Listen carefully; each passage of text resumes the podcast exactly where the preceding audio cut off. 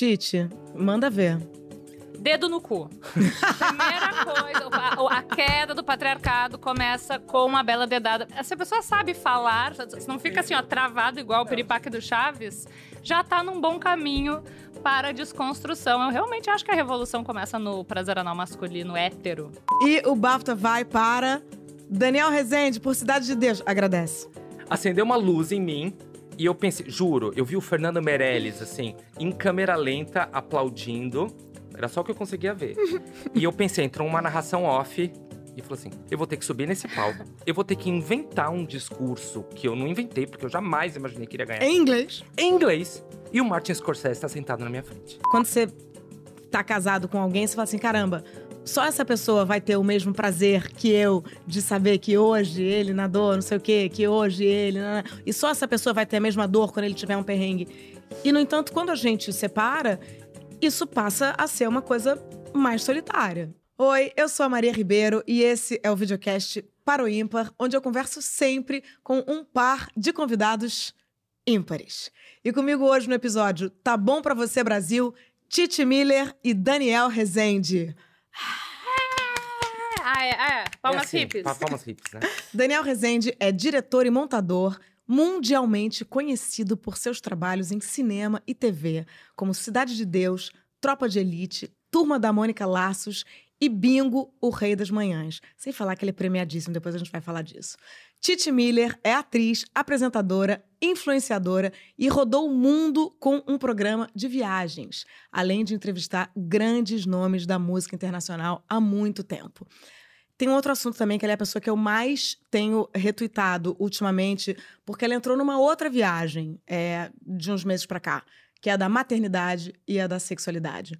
É, bom, obrigada por estarem aqui. Obrigada tá, você, essa muito Obrigada, muito obrigada. Só assim pra gente sentar e conversar. É, agora, agora eu tô assim, combinando assim, profissionalmente. Assim, é, ah, vem no meu podcast pra gente botar a fofoca em é, dia. Totalmente, totalmente. E, e é maravilhoso para mim estar tá aqui com essas duas mulheres maravilhosas que eu tô pensando em ficar aqui só ouvindo vocês. Não sei nem se tem nada para falar. Só queria ouvir o que vocês têm pra dizer que vocês são muito maravilhosas. Não, não mas a gente, a gente vai, a gente quer explorar as pessoas. A gente vai dizer coisas aqui que serão úteis. Bom, gente, como vocês já perceberam, que eu já falei algumas vezes, o programa chama Para o Ímpar. E a gente, para começar, é, para eu decidir quem que eu entrevisto primeiro, primeira pergunta, vocês têm que fazer o quê? Pode pedir. Dois. Dois não, para. para. Gente, ó, é, humanas. Signo humanas. Ímpar. Lua em sereia. Ímpar. Isso, dancei. Dani. Eu. Você ganhou um Emmy Internacional. Você foi indicado ao Oscar. Tá? Você, tipo, você trabalhou em Los Angeles. Você seu filho nasceu em Los Angeles, ganhou BAFTA.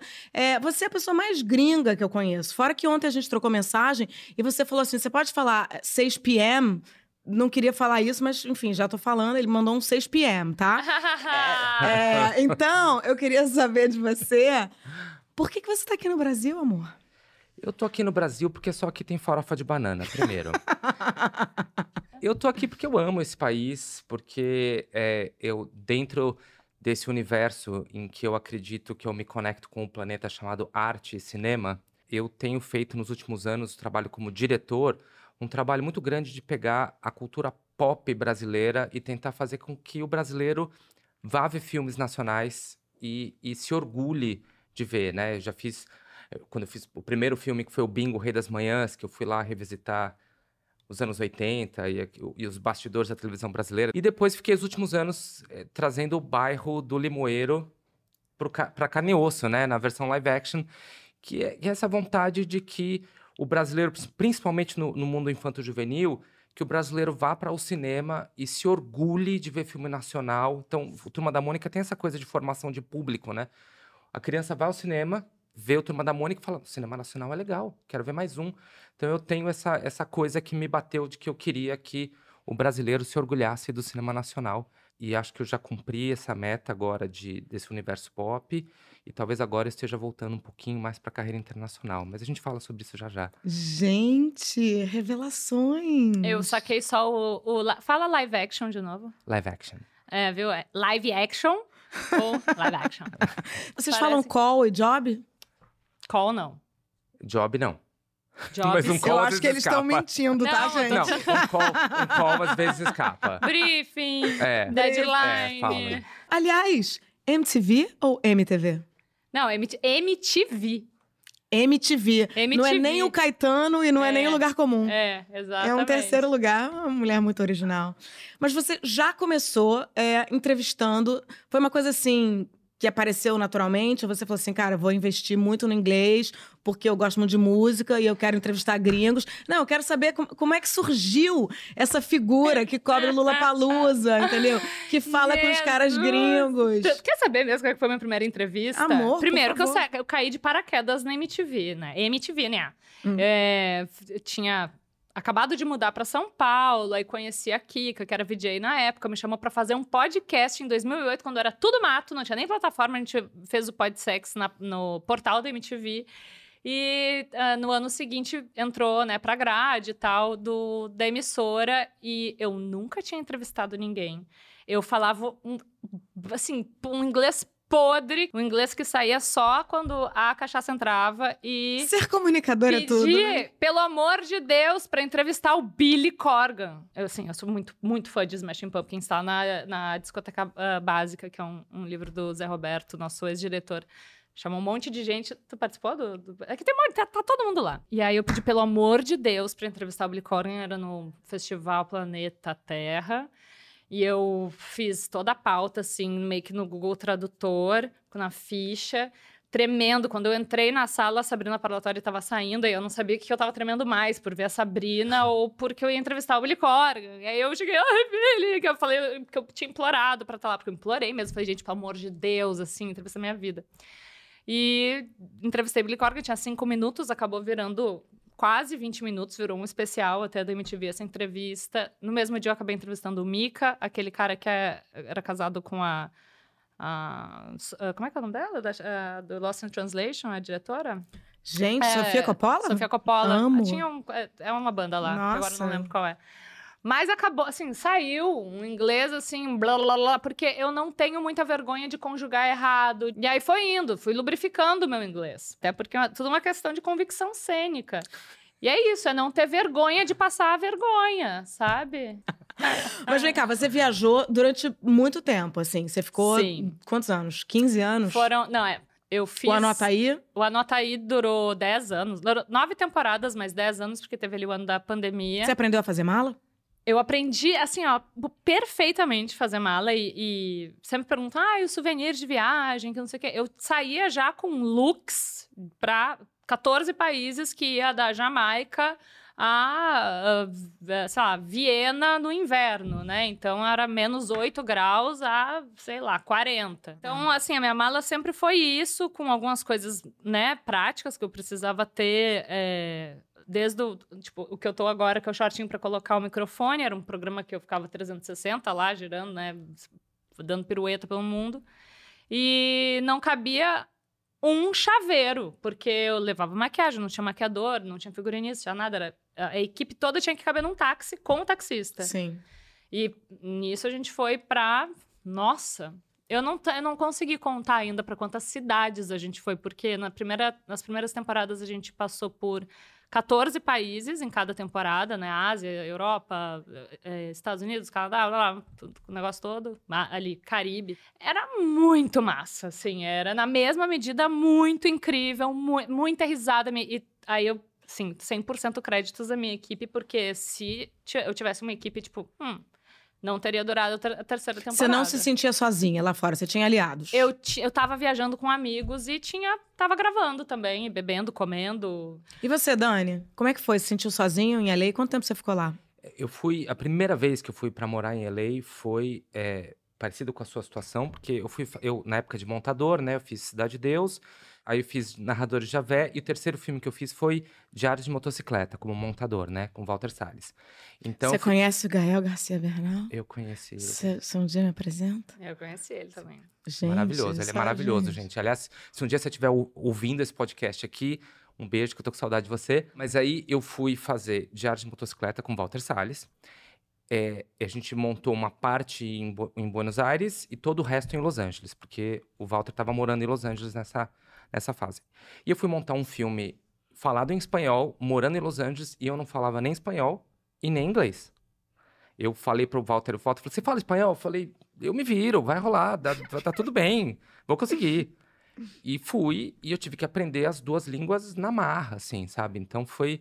Senti muita falta de farofa de banana, mas, mas curti LA, é, trabalhando, é, tendo que montar o diário de motocicleta.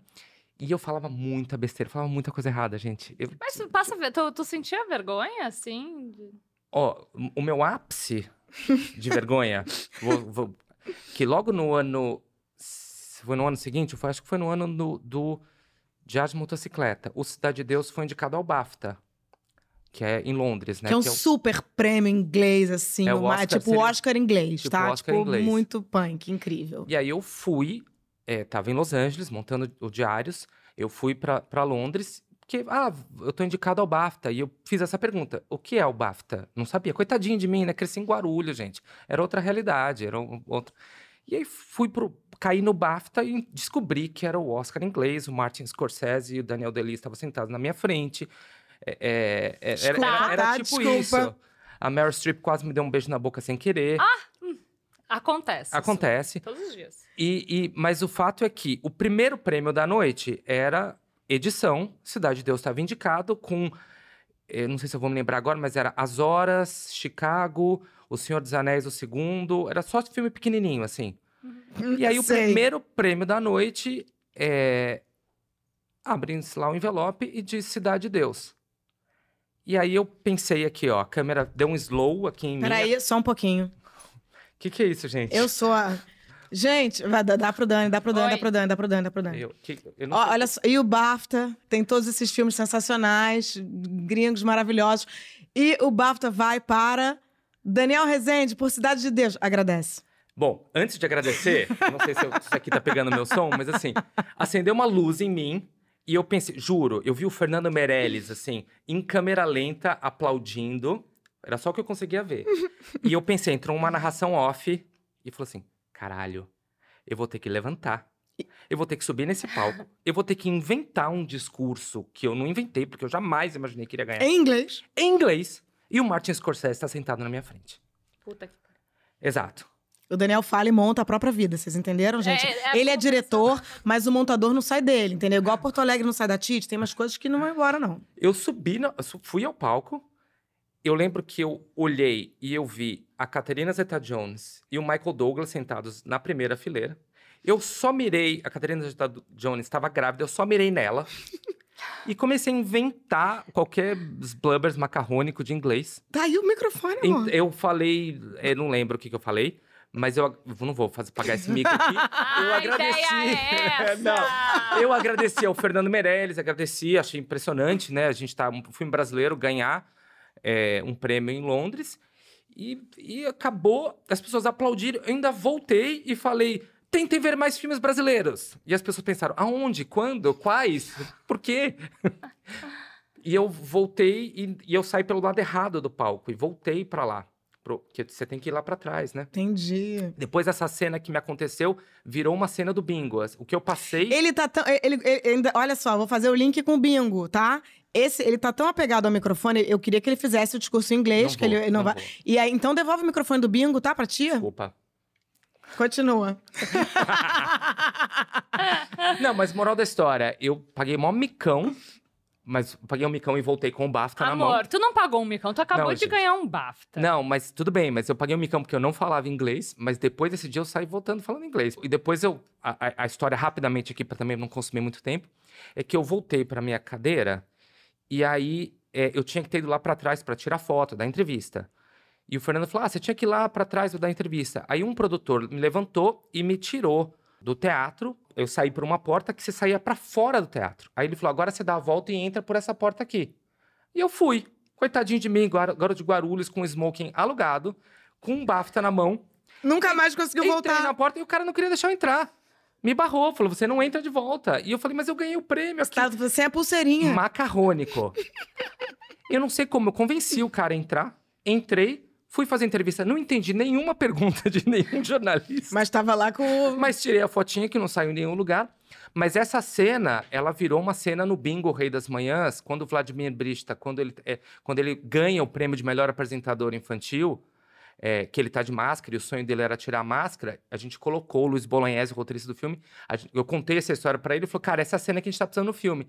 Então o Vladimir sai, tira a máscara de bingo, tenta entrar e é barrado e não consegue entrar.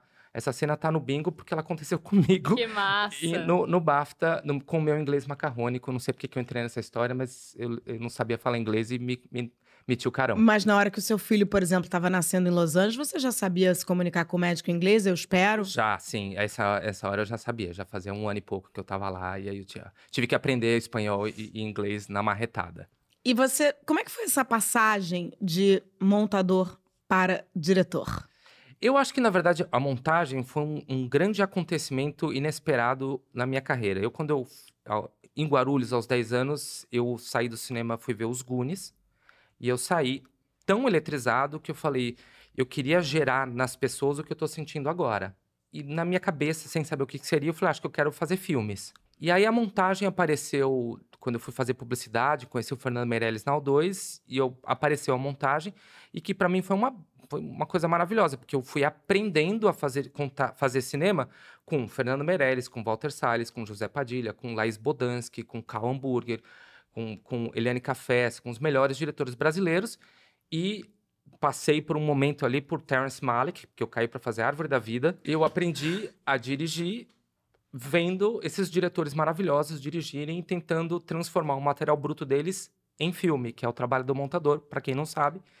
E, então foi uma grande escola de 15 anos, onde eu fiquei me preparando para fazer, entre algumas séries, o meu primeiro longa, que foi o Bingo Rei das Manhãs. Mas eu tive essa escola desses diretores, que foi maravilhoso. Nossa, que incrível. É, são sempre pessoas, né, que mudam a vida da gente, né? sempre. né? Tem, tem uns pares, assim. Tite, como os seus pares, assim, é, não só de viagem, mas da vida, porque você ultimamente você é né, uma apresentadora conhecida da gente há muito tempo, uma comunicadora inacreditável. Se você chegar para mim agora, sei lá, eu tenho, não gosto de giló, mas se a gente for sair para almoçar e você começar a comer giló, eu fico tão sem personalidade do teu lado que eu vou comer o giló.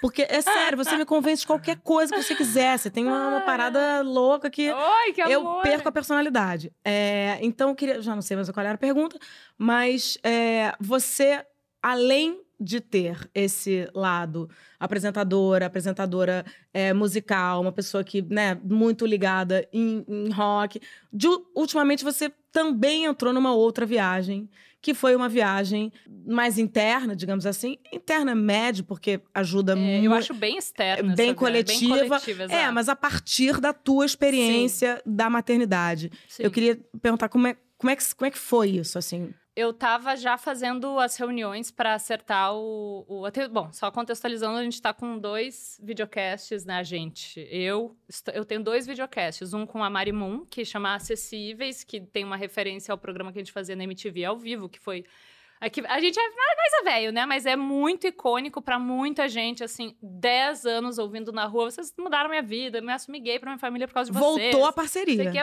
Essa parceria que nunca morreu, mas como eu fiquei 10 anos na Globo, né, Globosat e Globo, nunca tinha tempo fazendo né, um programa atrás do outro, porque eu fiz também, além das, de todas as transmissões, dos festivais, das duas temporadas do Nataí, tinha um programa também chamado Mestre Cervejeiro, que eu apresentei, fazia o BBB também, a cobertura do BBB, era, era uma loucura, assim, engatando uma coisa na outra sempre, num, e esse projeto do vamos fazer o Acessíveis nunca dava. E aí, até que deu, né? Eu também coincidiu muito com a minha fase de vida, né? Maternidade solo e uma, um programa de viagem que te tira da, do teu, da tua vida ali dois meses e te coloca, né? Vai, vai, vai, vai, vai improvisar. Italiano. Não, estava falando do improviso. Improvisar italiano, que não tinha produção ainda da, dos lugares. Escusa, TV brasiliana, com meu Instagram aberto. apresenta, apresentatrice. TV brasiliana, para gravar nos restaurantes, porque a gente não tinha produzido gente. ainda nada. Mas enfim, aí voltando pro, pro Chilique. É, eu estava subindo numa das reuniões que a gente ia fechar a produtora. Eu tinha acabado de passar por um fenômeno que eu não sei se tu já ouviu falar. Chama chilique de macho. Ouvi falar, é. eu nunca ouvi falar. Agora, ver, testemunhar. Hum... A gente pode dar um- uma, É, uma hora é. aqui pra. Tá, tá, fala, tá, fala, Chico. Eu, fui, eu subi aquele elevador assim, pensando, cara, eu, eu- eu tinha que ter um programa chamado. Não tem nada a ver com acessíveis, mas eu vou fazer um programa chamado Chilique de Macho. Só com causos, assim, de, de chilique, chilique do macho, que a gente sabe, perdão, nem todo macho, mas sempre um macho. Sempre um macho. e aí eu comecei. lá- tudo isso enquanto o elevador subia. Pensando, não, não, mas peraí, tem, eu quero falar dos meus chiliques também. E o chilique da minha mãe, chilique do meu filho, chilique, chilique de todo mundo, né? E aí acabou virando um- uma, uma parada mais escoada na família, na parentalidade mesmo. E aí chamei o Thiago Queiroz, que é um, assim, que eu sou muito fã mesmo, assim, é um cara, um dos poucos que fala sobre parentalidade, né, educação, disciplina positiva, esse novo jeito que a gente está tentando ah, ir con- conseguindo a duras Cê- penas cê- cê- criar cê- desculpa te filhos. interromper, mas só uma coisa. Você fala do chilique, a gente dá uma risada e tal, mas chilique no sentido de uma dor que você não que você não colocou pra fora ou que você tudo, que tudo. você A é, ambivalência do chilique, assim que, como vo- é a que você que você externou de uma maneira é, que talvez você perca a razão, mas que no fundo você parte de uma, né, de uma dor séria. Total, mãe de dois, né? Tu também. A gente sabe o quanto a parentalidade é ambivalente. Então, tem episódios do Chilique que são super. são- bom, teve episódio que a gente chorava de rir, não conseguia parar, até pelo cansaço dos dois. O Thiago tem quatro filhos, né? Ina- Inacreditável, não sei como é que ele consegue. E eu, né, toda, todo o bambolê ali que eu faço, empinando, é, equilibrando o pratinho. Então, tem o episódio sobre irmãos, férias, é, enfim, tem lá os, os 12 episódios que a gente gravou, desde ah, carga mental, né, a saúde mental materna, amamentação. A gente começou no dia 12 de junho falando sobre como ficam as relações, né, depois da chegada de um mais um elemento na família. E tem o momento do riso, do expurgo, e é um saque. Então a gente recebe ligações, na verdade, é são áudios de WhatsApp das pessoas chilicando e a gente vai elaborando ali em cima daquilo e sempre tem, o programa ali tem vários tons assim, tem uns momentos assim, de, porque os dois são bem palhaços, né? Os momentos de eh, catarse assim, Uhum. de expurgo, mas tem também muita leveza, porque é isso, assim, o Thiago também ele traz essa coisa, esse repertório gigante que ele tem muitos anos falando sobre parentalidade de um jeito muito massa mesmo. E então, é, eu tô assim, sabe quando tu, tu assim, vai, segura na mão da pessoa, essa, tá falando da dupla, vai dar certo. É a mesma coisa quando eu seguro a mão da Mari, eu sei que a gente teve essa parceria de anos na MTV todos os dias ao vivo. E assim, ó, meu cu pra rivalidade feminina, a gente nunca brigou, a gente nunca discutiu. Todos os dias, três anos, de janeiro a dezembro, fazendo programa de duas horas a gente nunca discutiu. E, e aí, óbvio que a gente tinha que voltar. Fazia muito sentido, ainda mais com esses- esse ano de comebacks. Então, parece que vai ter várias tours aí do pop, algumas voltas, né, que aconteceram, Uhum. tipo acessíveis. Sim. Mas tem um lugar, você falou de, de um par maravilhoso, que é a Mari, é, mas em algumas situações a gente é ímpar, que é na maternidade, na paternidade. Vocês dois têm filhos únicos. Queria que vocês falassem um pouco disso. Dani, vai. Eu tenho um filho, ele vai fazer 19 anos esse ano, Henrique. Henrique. Maravilhoso. É, toca guitarra, guitarrista, inteligente, tá fazendo ciências sociais na PUC.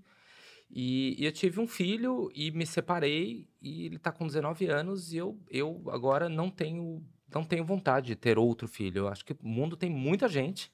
Um, dois no máximo, gente. O teu o Thiago tem quatro. Alguém tem que não a gente tem que diminuir a quantidade de Pois é. gente no mundo. A gente não tem que aumentar a quantidade. Não É. tá dando, mas Não, mas o trabalho que a gente faz no Chilique já é isso, é o maior anticoncepcional da, da, da web. Mas, Total, mas como total. você falou, é ambivalente, porque assim, a melhor coisa do mundo é o filho. É esse, esse amor que você tem, essa coisa que é. Parece romântico falar, mas não é, porque ele é real. Ele existe, Uhum. ele tá lá. Você, você pode passar pelos maiores perrengues é, na, na, numa na paternidade, na maternidade, é, é, mas esse amor, ele existe, ele tá lá. Mas é difícil, né? Esse, esse lugar em que, ah, esse amor é, vale tudo, não é bem assim. Mas, o que eu, ele eu- mas eu pergunto também num outro sentido, Hum. Dani, assim.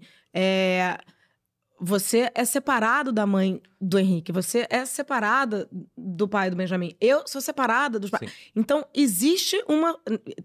Existe uma solidão. É nesse sentido que eu tô indo pro, pro ímpar, assim, né? Aham. A gente. Porque uma das coisas que. Quando você tá casado com alguém, você fala assim: caramba, só essa pessoa vai ter o mesmo prazer que eu de saber que hoje ele nadou, não sei o quê, que hoje ele. E só essa pessoa vai ter a mesma dor quando ele tiver um perrengue.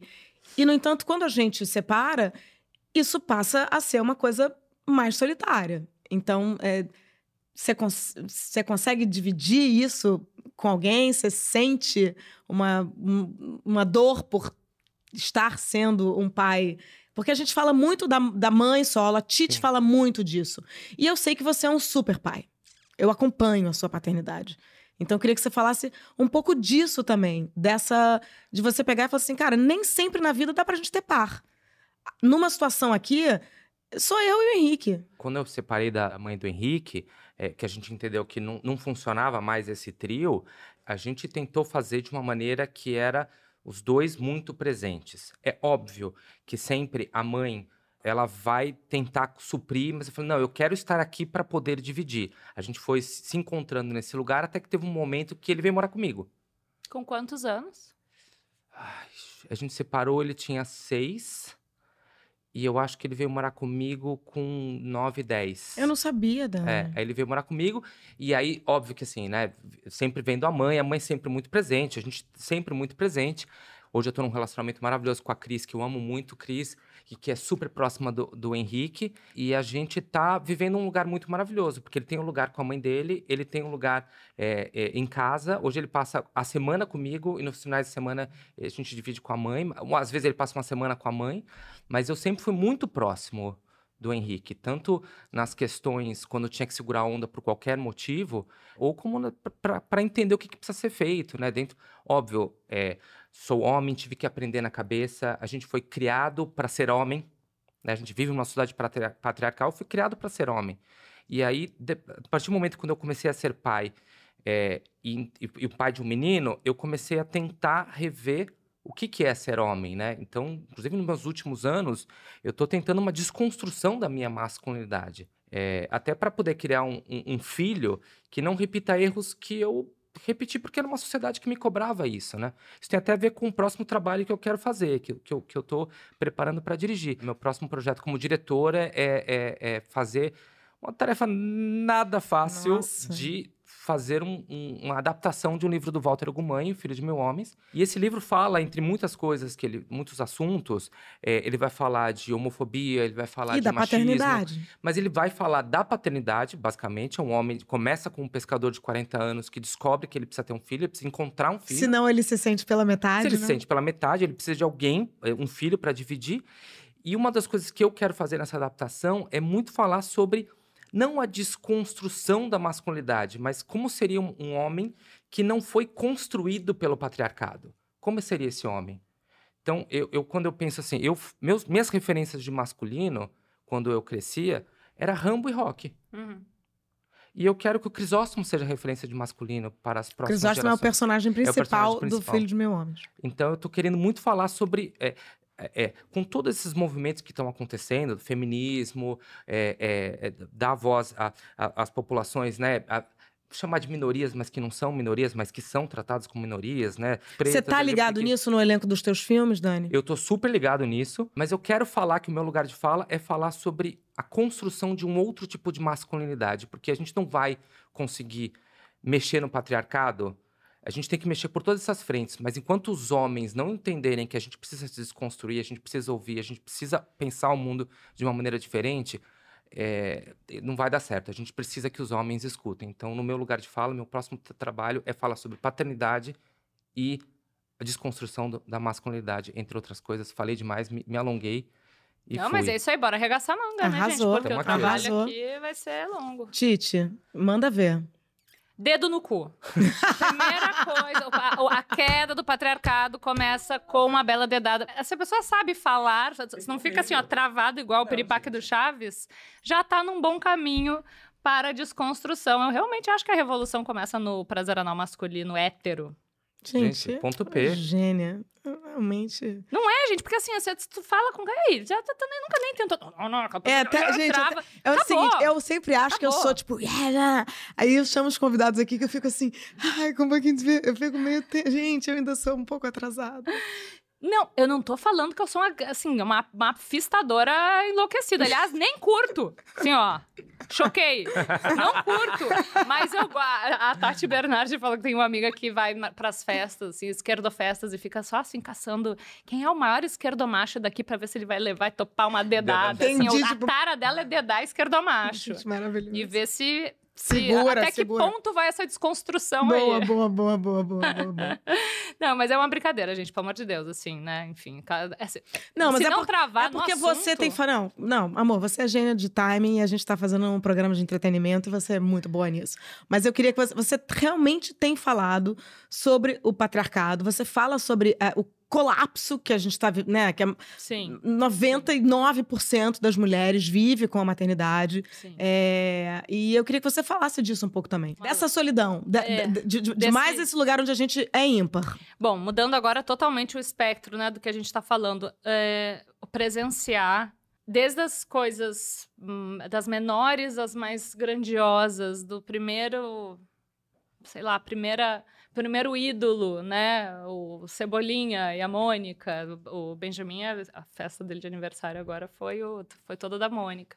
Muito fã do teu trabalho, Laços do Lema. É, até as coisas mais difíceis, os primeiros pontos. Quem é que estava ali segurando a mãozinha dele quando ele tomou os primeiros pontos? Quando ele tomou a primeira dose da vacina da Covid, né? Eu fui, uma, eu fui uma mãe pandêmica, eu engravidei antes da pandemia e ele nasceu no pico da primeira onda com o hospital colapsado. Então, foi uma coisa muito, muito aguardada, assim, e, e eu não tive com quem compartilhar isso, porque para além de um divórcio, eh, e um div- divórcio complicado, que muitos são, é, eu tenho uma medida protetiva contra o pai do meu filho. Então, é, a comunicação, ela não existe nos dias que o, o Benjamin está na casa do pai. Isso, essa solidão, assim, nem me fala. Nem me fala. Assim, eu vou pro escapismo total. E é isso, enfrentar os dois dias mais longos da quinzena, assim, porque é exaustivo ser mãe solo. Eu não tenho, não tenho rede de apoio, tenho uma, uma única pessoa que eu posso deixar meu filho para vir aqui. E essa pessoa, aliás, ela precisa ir embora às seis e meia hoje, então eu tô desesperada para pegar o voo de Uhum, volta. uhum, Eu não uhum. tenho rede de apoio é, familiar, né? Porque a, a- minha, minha mãe e meu pai estavam na durante a pandemia estavam no sul, não criaram um vínculo. Meu filho, ele é uma criança que tem demandas especiais assim de vínculo, então tem que ser uma pessoa que esteja ali 100% do tempo. Então é, é muito solitário e é muito é muito cansativo, mas ao mesmo tempo é muito é, é recompensador, né? Porque ele com três anos, assim, é meu brodinho. A gente fica falando sobre conceitos mais abstratos da vida e cada semana ele vem com uma palavra nova, né? A gente tá, ele fica perguntando agora essa semana ele ficou perguntando o que, que significa amparo. Porque a gente fez um Nana Neném meu e dele, que a gente compôs. Ele, ele compõe altas músicas, tipo, sangue é menstruação, sangue é menstruação, de tanto me ver, indo no banheiro, sozinha com ele em casa, a maior parte do tempo. Gente. Aí eu, nana neném, nana nenenzinho, nana meu amor, nana pitininho, meu coração vai estar do teu lado por toda a sua vida, serei o seu ampalo, que ele fala ampalo, selei o seu ampalo. Cebolinha. Cebolinha, Cebolinha. É, o o Cebolinha é Cebolinha. maravilhoso. E aí é isso. O que, que significa empatia? O que significa. É muito lindo. Assim, ele é uma massinha que eu que a gente der e também é- tem as coisas que ele absorve do externo, e aí tem todo o lance da culpa materna, até. Te devolvo essa pergunta ah, que eu fiz no, pro, pro Tiago. Existe culpa paterna? Existe. Agora tem, tem que pensar pra responder isso. Eu já- que- não tem, então. Você precisa Não, responder. é, você precisa pensar. Não, e- e- eu, eu várias vezes me senti culpado de muitas coisas. Você, né, você se sente culpado pelo fim do relacionamento? Será que eu não fui um bom marido? Será que eu, eu sou um homem? Eu come- já fui, mach- eu fui machista muitas vezes na vida. Sou de vez em quando. Eu tenho que ficar eternamente consciente para entender que eu fui codificado para ser de um jeito e eu preciso estar consciente para não repetir padrões equivocados. Mas assim, ao contrário da sua história, eu todo todo final de relacionamento é de alguma forma conturbado. É, mas a mãe do Henrique, a gente tem um relacionamento Sim. hoje ótimo. Show. Ela foi uma puta mãe, é, é, mas às vezes eu falei, porque eu viajava muito, né? Tava Às vezes eu ia, fui montar, por exemplo, o Árvore da Vida é, lá fora, e quem ficou segurando a onda era a mãe do Henrique, entendeu? É, Isso é uma para... para... isso é uma coisa que isso é uma coisa Quem que segurou deixa eu pegar muitas o bingo vezes- aqui agora eu que vou usar o bingo. Olha lá. É, isso é uma coisa que eu gosto assim. Todas as vezes que eu precisei viajar, agora aqui eu vou, vou me, vou me expor, vou fingir que eu sou a. Somos todos. É, todas as vezes que eu precisei viajar, eu mega organizei uma, um, entendeu? Tipo, ah, já- já, uma organização para eu poder viajar. E todas as vezes que os pais dos meus filhos foram viajar, eles me comunicaram. E, e Pois eu, e eu, às vezes, fiquei, tipo, dois meses, assim. Então, Perdendo trabalho? Não? perdendo trabalho, é, tendo, né, assim, problemas na minha, minha vida amorosa, né, na minha vida sexual, na minha vida social, e eu não tinha me dado conta disso até pouquíssimo tempo atrás. Então, é, é- esse foi meu momento. Agora o Dani batizou isso Não, aqui vou, de vou me, vou me expor também, porque eu já fiz isso, já fui viajar é, e falei, olha, tem esse trabalho, tem que ir, como é que a gente faz tal.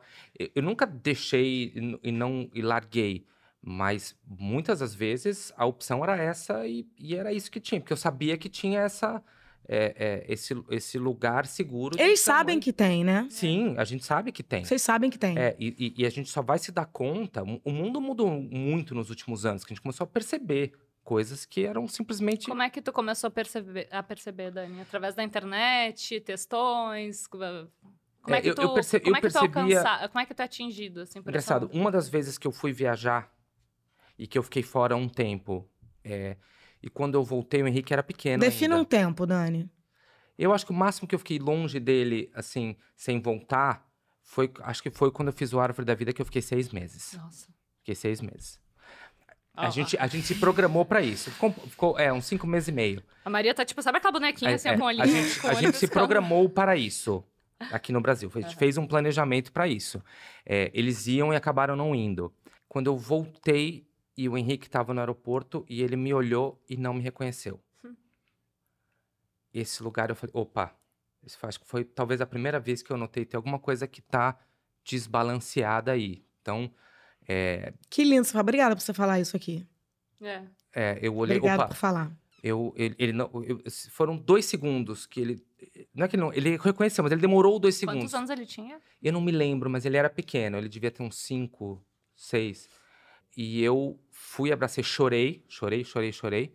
E eu falei, opa, tem coisas que a gente precisa rever aqui.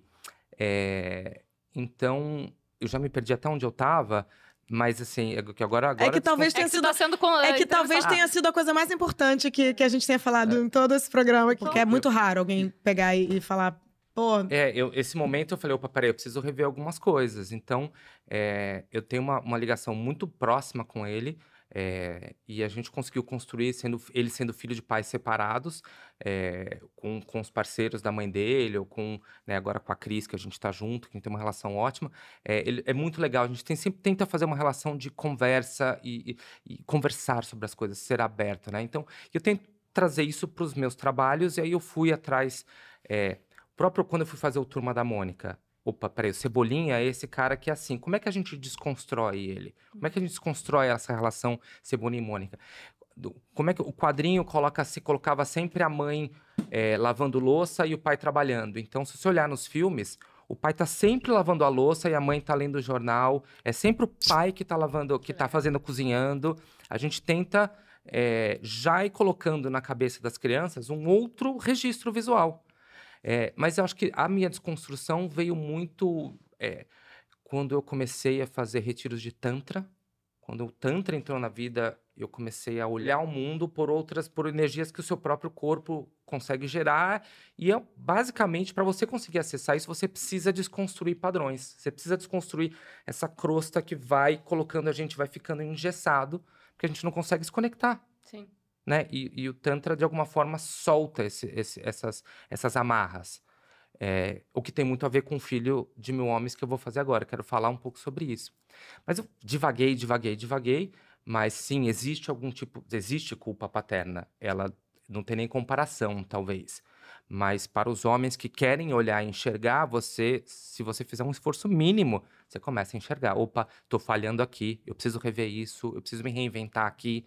E nem sempre a gente consegue, mas só o fato de a gente estar tá observando e ficando consciente já é de um já é de um primeiro passo maravilhoso. Então você tá, na verdade, você está dizendo também uma outra coisa, que é muito legal ir para Los Angeles, é muito legal ir para Inglaterra e ganhar prêmios e fazer carreira internacional. A Titi também está dizendo que é muito legal conhecer o mundo inteiro, mas também dá para conhecer lugares que são você não precisa sair, né? Assim, que você não precisa sair. Viagem mais louca da geograficamente vida. de nenhum lugar para você viajar para uma outra possibilidade de você mesmo, né? Não é. tem nada mais exterior, nada mais é, uma viagem é, é, é internacional do que você olhar para dentro de você. Uhum. Que a gente não, não aprende a fazer isso.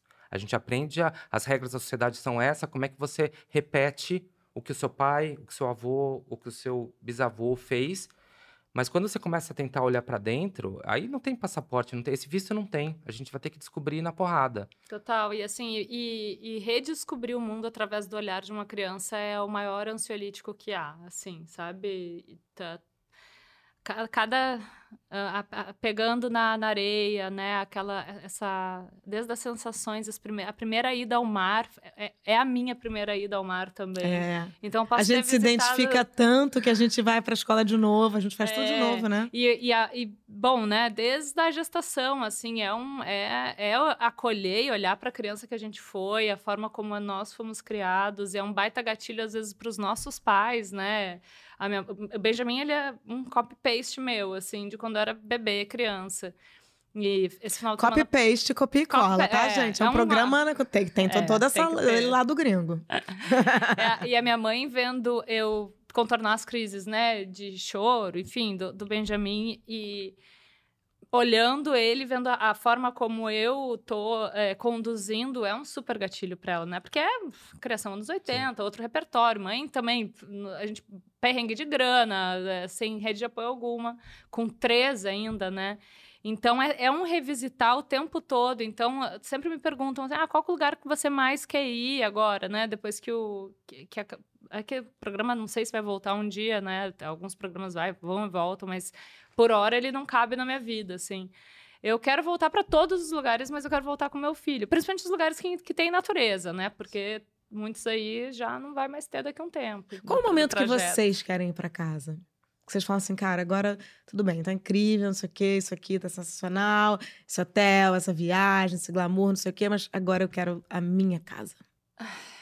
Eu não sei. É, é meio, meio tenso, tá? A resposta que eu vou dar. É da hora que eu saio. eu saio de casa, eu já, eu faço... No elevador. Na hora que eu boto o pé para fora de casa, eu já quero voltar. Sério? Eu tenho uma angústia de separação pesadaça com meu filho e, eu, e a pandemia não fez muito. Não sei se vocês ouviram falar em pandemia. Assim, Teve. eu sou a pessoa que tinha uns rituais assim que eu amava fazer. Agora eu posso fazer, ele tá na escola, né? Sentar sozinha para almoçar, sei lá, naquele restaurante gostoso da esquina, sabe? Todos os dias. Pedir o mesmo suco de, de laranja eu não consigo mais sair de casa. Eu tô, tipo, com. Nossa, eu tenho uma viagem marcada para daqui a 10 dias, eu começo a fazer a mala, assim, amanhã. Porque vai. Ah, eu, a única coisa amo. que me faz tirar de, uh, que me faz sair de casa é o meu filho pro parquinho, para uma viagem com ele. Eu tenho que sair desse lugar. Eu tô aqui da, da terapia, tô aqui, né, Entendi. reconhecendo todas as coisas que não são saudáveis. Eu tenho que ter minha individualidade, mas tô, né? É o trabalho ou uh, lazer com ele para né, ter esse repertório de uh, lembranças uh, afetivas e lugares que fomos juntos. E né? você, Dani, você gosta de viajar? Eu mas... gosto de viajar. Esse ano eu tô tirando para a gente tá, tô viajando bastante. É, é, tirei um ano para conhecer lugares, conhecer, ter, ter experiências novas. Mas a cada ano que passa, a gente quer voltar sempre uma horinha mais cedo para casa, né? Uhum. Mas a, na viagem, não. Acho que na viagem eu, eu gosto de sair de casa. E, a gente tá em outra. A gente sempre responde as perguntas no momento que a gente é, tá vivendo total. hoje. Me né? pergunta então, semana que vem, nesse, tá outra é, coisa. É, assim, eu tô com. Meu filho tá com 19 anos, vai fazer 19 anos. Então a gente quer mais é ir viajar e conhecer o mundo. Qual é... lugar foi muito massa que vocês foram juntos? Eu e o Henrique? É. Pra Bonito. Ele sempre, se ele perguntar pra ele, ele vai falar que a melhor viagem até hoje da vida dele foi Gente, pra, eu não a gente foi conheço. junto pra Bonito. Eu não conheço. E a gente foi no inverno, a gente entrou nas cachoeiras no inverno, fazia um frio e a gente ia pra todas as cachoeiras e foi incrível. Esse, esse momento ficou Ó, até deixa, hoje. deixa eu tá- aproveitar e fazer um quiz aqui, que eu tô pra fazer desde o início do programa, mas que a gente tá indo tão. A gente que- foi. A gente foi, que eu nem tô, eu tô esque- Vamos supor que a gente tem aqui a pílula de teletransporte, tá? Pra onde vocês iriam é, tomar café da manhã? Pra Paris. É, tem que, eu quero ir pra um lugar que eu não conheço. Croácia. Gente, vocês estão. É, meditar. Na, na, num lugar que tem pertinho aqui, Joanópolis. Serra Qualquer- da Mantiqueira. Qualquer cachoeira. Trabalhar. Na cama. Eu sou trabalhadora da cama! Eu só trabalho no horizontal, pessoa. Todas aspas, né? O, o- o- choquei. Se você não falar Portugal, a gente vai. A gente vai é, você vai filmar Tra- onde, filho de mil É, homens? então, não- não sei ainda, mas é, é, eu vou responder mais genericamente essa, essa num set de filmagem. Que eu já tô querendo entrar logo. Não, eu amo o set. Falei que assim, ó, que eu quero botar. Que quando eu boto o pé pra fora, eu já quero voltar, mas não tem nada que me dá mais tesão do que isso aqui, ó. Set, é. furdunços. Mas Acabou. a mala, a mala parou de ser de mão já, ó. Um Bo- grande beijo. Isso Cara, é um bom parâmetro. A mala ser de mão. a mala tem que ser de mão. Viagenzinha assim, uma semana. Mas vai pronto. fazer isso com criança. Então, é. Com criança não dá. Não, não dá. Dormir. Eu posso responder cama em todas, né? Vou só perguntar pro Daniel. Pelo amor de Deus, gente, dormir Não, em cama de pelo amor de hotel. Deus. dormir em cama de Não, hotel. Cama de hotel. Ai, lembrei. Rrr. As primeiras temporadas do Notei a gente fazia jabá com hotéis, né? Então, assim, a gente penou depois, porque né, o orçamento vai enxugando, enxugando, enxugando. Mas a gente ficava nos hotéis muito bafo. E sabe aquela cafonice daquele hotel sete estrelas em Dubai? Eita. Adoraria saber, não sei. Nossa, deitei naquela cama. Nunca se recuperou. ali.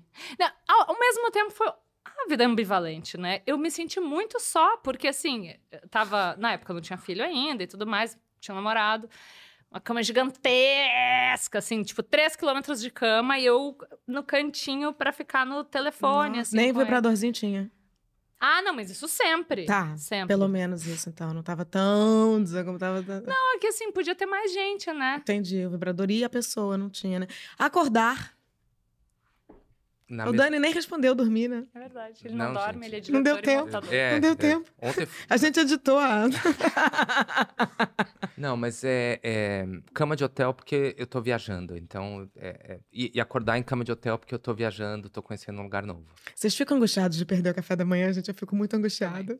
É muito. E eu sou, tipo, assim, a- sabe a pessoa que nunca viu o mar, assim, que se joga de, de calça jeans, assim, no mar? Eu, eu, eu quero comer, assim, pra, pro dia inteiro. Eu posso estar exausta, mas eu falo assim, gente, café até 10h30, eu acordo 10h25.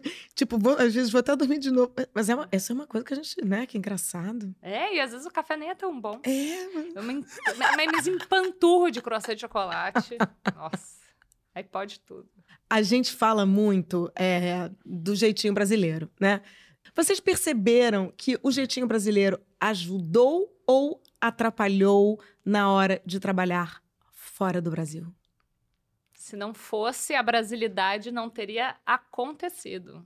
Entendi. Isso no- nesses. De, de todas as pessoas envolvidas, a cara de pau de todo mundo, assim, sabe? Porque eu acho que é muito sobre isso. O programa que eu fazia, né? Entendi. Que era presepada atrás de presepada. E tipo assim, no Robocop, o jeitinho brasileiro ajudou ou atrapalhou? Eu na hora de que- montar o. É, é difícil responder essa pergunta assim, sim ou não, né? É assim, tem horas que você que te ajuda, porque às vezes, no caso do cinema, quando você está numa produção gigantesca, como foi, por exemplo, quando eu acompanhei o set de filmagem com o Zé Padilha lá do, do Robocop, tinha coisas que eu olhava e falava assim, nossa, mas isso tá tão burocrático, isso É tá tão, é compartimentado. tão né? comprometimentado que quase perde a essência do que eu acho que é fazer cinema. Mas ao mesmo tempo você ganha outras coisas. Então eu ganhei muito de experiência na vida por olhar outras maneiras de enxergar o mundo, que são menos essas de dar o jeitinho. É, deu para entender mais quem somos, por que somos, como pensamos. E, e- Mas ao mesmo tempo teve momentos que eu falei, gente, mas isso aqui não, vou fazer desse jeito aqui, vou resolver de outra maneira. E as pessoas olhavam e falavam assim, nossa, como é que você conseguiu resolver isso? Eu falei, ah, gente, aqui, ó, dou dois passos aqui e resolvo dessa outra maneira. Então, eu acho que assim, é, para mim, o melhor foi, mais do que saber se é melhor ou pior, é poder olhar e entender a gente um pouquinho mais. Por que somos assim, né? Por que somos um país do jeitinho? Somos porque somos um país colonizado. A gente nasceu de uma colônia de exploração. A gente nasceu, fomos explorados por Portugal e todas as nações europeias. E a nossa sociedade foi uma sociedade que foi criada com dá o teu jeito, porque os caras vão vir vão levar tudo. Então a gente nasceu no dá o teu jeito. Tem coisas boas e coisas ruins disso, né? Então você tem. E você acha que a gente fica feliz demais, por exemplo, quando eu digo assim, caramba, Daniel, M Internacional, é, Oscar e BAFTA, você acha que a gente poderia, tipo assim, não, é isso aí. Eu sou tão bom quanto os editores e, e diretores gringos. E isso é mais. É, às vezes eu fico com essa sensação, sabe? De, sei lá. Tipo, festi... impostora? Não. É, sei lá, é, eu fiz alguns filmes que foram pro Festival de Berlim. E eu fico assim, tipo, ah, Festival de Berlim.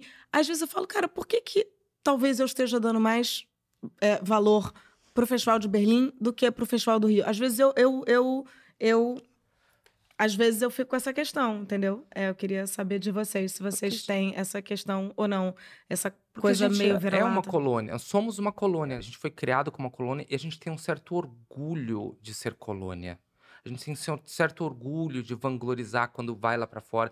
Então é muito legal esse tema que abre esse, esse esse podcast aqui, que a gente falou sobre tantas outras coisas também, que, né, interessantes. Mas assim, é muito legal você ir lá para fora, é muito legal você ter o reconhecimento lá fora. Mas isso bate, por exemplo, no meu caso que é o cinema. A gente tá toda hora falando dos filmes lá de fora e aí por que, que o nosso público não dá o mesmo valor para o produto nacional? É um reflexo disso, porque a gente dá mais valor mesmo. A gente faz isso. No cinema, no, no Turma da Mônica, eu senti isso que as pessoas falavam assim: caramba, parece um. Parece é um filme gringo. Falavam muito. Mas ao mesmo tempo, ao mesmo tempo que falavam isso, que a maneira com que você chega a essa percepção, ela talvez seja equivocada, que é se é bom. Eu, quando fui fazer o Turma da Mônica Laços, quando eu te peguei essa. essa eu, eu adoro desafios impossíveis, né? Então, quando eu fui fazer o Turma da Mônica Laços, primeiro live action da Turma da Mônica, live action. É, live action.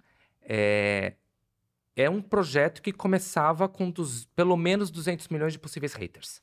Você começa com, com, é, com essa. Você, você, pode ter um Brasil inteiro que tem esses personagens na cabeça odiando o que você vai fazer. Mas comprei a briga e vamos lá. Mas eu ouvi, fazendo cinema no Brasil, ah, você está fazendo um filme que a fotografia está muito bonita, a direção de arte está muito elaborada, está muito noturno, as crianças, o, o, o público brasileiro não está acostumado com isso. Eu falei, não está acostumado com o quê? Público brasileiro paga para ver Toy Story, paga para ver Rei Leão. Por que, que quando é brasileiro não pode ser bonito, bem feito, ter uma dramaturgia mais inteligente, não tratar criança? Por quê?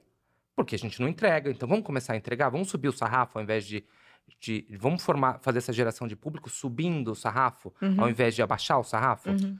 É, mas eu acho que isso existe, mas a gente precisa ter a consciência de que a gente muitas vezes dá valor quando vai lá para fora mas o reflexo disso é isso, porque aí você vai ver o filme nacional, a gente fica brigando por 1% de, de, de, de, de, de ingressos vendidos no Brasil, né? A gente está brigando por cota de tela de novo, porque a gente precisa valorizar é, o que é nosso. E tem também, a gente valoriza a nossa música nacional, a gente valoriza os nossos artistas, a gente valoriza os nossos, o nosso esportista, pelo menos alguns esportes. Vamos valorizar o nosso cinema, nossa, nossos, nossa literatura, é, e não só porque faz sucesso lá fora. É, não é só, não é só futebol, né? É o, é, eu queria que você falasse um pouquinho sobre cota de tela, só para quem não sabe. Bom, cota de tela. Cota de tela era algo que a gente tinha no Brasil, é, que é uma lei que diz que pelo menos uma porcentagem de telas de cinema no Brasil tem que estar destinadas a filme nacional. Isso tem a ver também não só com cinema, mas é, é, o streaming, televisão a cabo, quando a TV a cabo veio para o Brasil, você tem que ter uma porcentagem ali que é destinada à produção nacional, para você fomentar. Então, se esses gringos vêm para cá, streamings ou TVs que são gringas vêm para cá, eles têm que movimentar o dinheiro aqui para a gente produzir coisas aqui, não só para ficar passando coisas de lá. Porque se aí nosso dinheiro vai tudo lá para fora, ao invés de ficar fomentando o que é nosso. Então, isso existe em todos os países do mundo. Todos os países do mundo não, mas todos os países é, onde a cultura. É, hoje em dia todo mundo fala, não, porque a Coreia do Sul estão fazendo as melhores coisas. Sim, porque lá tem proteção de tela, porque o governo incentiva. É, na França também muito tem na super. França tem, nesses países todos têm. Aqui a gente tinha Nos últimos anos, essa lei foi embora E e, agora, a agora? gente está fazendo uma campanha para voltar, porque é muito importante que a gente consiga valorizar o que é nosso, né? E, e que é muito importante que isso seja valorizado lá fora também, né? Gente, é, eu queria agradecer imensamente a presença de vocês. Dizer que ainda bem que vocês são brasileiros. Ainda bem, né? Ainda bem. Ainda bem. Ó, eu não trocaria a minha nacionalidade por nenhuma Não outra. tem farofa de banana no resto do mundo, Gente. gente. Ah, e agora Essa tá invenção- voltando, né? Essa coisa Essa assim invenção do... maravilhosa. Gente, Esse orgulhinho de. Puta, a gente é um país continental e a gente passou por um pesadelo e estamos aqui, sabe? Estamos aqui. agora Você principalmente, né? Caralho, gente. Ó, ó, vocês. É que eu tava, eu tava de casa ainda fazendo. trans- é, enfim, transmissão de live, trabalhando como eu achei que você ia falar, tava em casa transando. Transando nada, eu tava, fazendo, tava criando filho, amamentando. Apenas o trabalho mais exaustivo do mundo, mas eu não parei de trabalhar aqui. Pô, o cinema, né? O audiovisual, a música, cara, foi muito foda. Parabéns, obrigada, resilientes. Ai, Estamos gente, aqui. Estamos, estamos aqui, gente.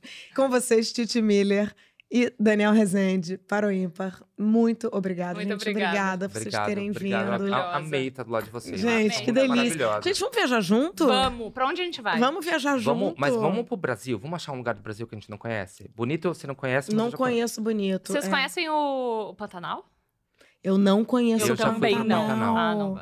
A gente, Daniel, você já foi Len- todo? Lençóis Maranhenses. Não fui. Também não. Não, também não.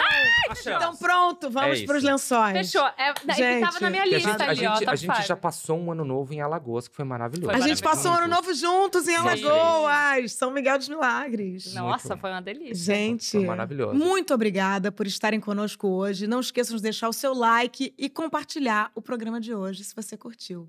A gente está em todas as plataformas de podcast, totalmente gratuito. E se você ainda não nos segue, vai lá, se inscreve para receber os programas novos semanais de Paro Ímpar comigo, Maria Ribeiro, e um par de convidados ímpares.